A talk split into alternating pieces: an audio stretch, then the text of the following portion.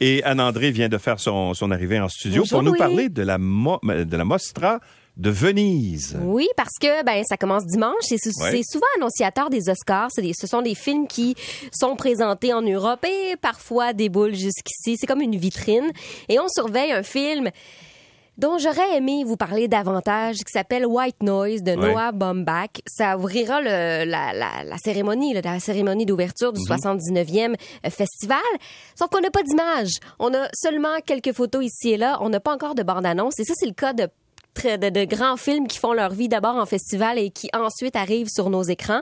Alors, ben, on peut vous dire que le réalisateur avait- nous avait donné Marriage Story, Marriage, Marriage Story, Ouais. il y a trois ans.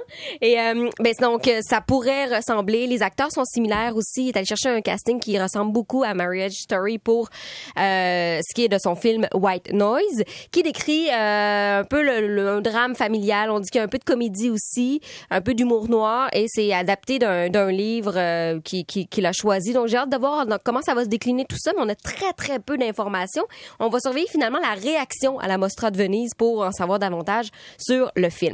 Euh, ce qui est important à souligner, c'est que c'est un film de Netflix. Il n'est pas le seul. Il y a aussi le film néo-zélandais qu'on surveille, qui est basé sur la vie de Marilyn Monroe, qui Ouais. s'appelle Blonde. Please come. Don't abandon me. She's coming. grow cold as girls grow Et on se penche sur quelle partie de sa vie? Est-ce que c'est la fin de sa vie? Ou, euh, Euh, c'est le moment vraiment où elle est euh, au, au- sommet là. Ok. Euh, tu sais, on- elle a déjà ses cheveux blonds, elle est plus dans la dans la partie Ouais. rouquine là, de sa vie.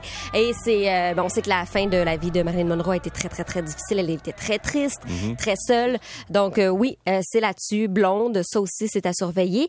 Et je me posais la question est-ce que c'est ce sont des films qui pourront avoir une vie et sur Netflix et dans nos salles de cinéma, étant donné qu'ils ont euh, qu'ils ont une vie Ouais. euh, dans nos festivals? Et là, arrive le film Grey Man, Grey Man qui est sur Netflix présentement, mais qui est sorti aussi dans les salles de cinéma.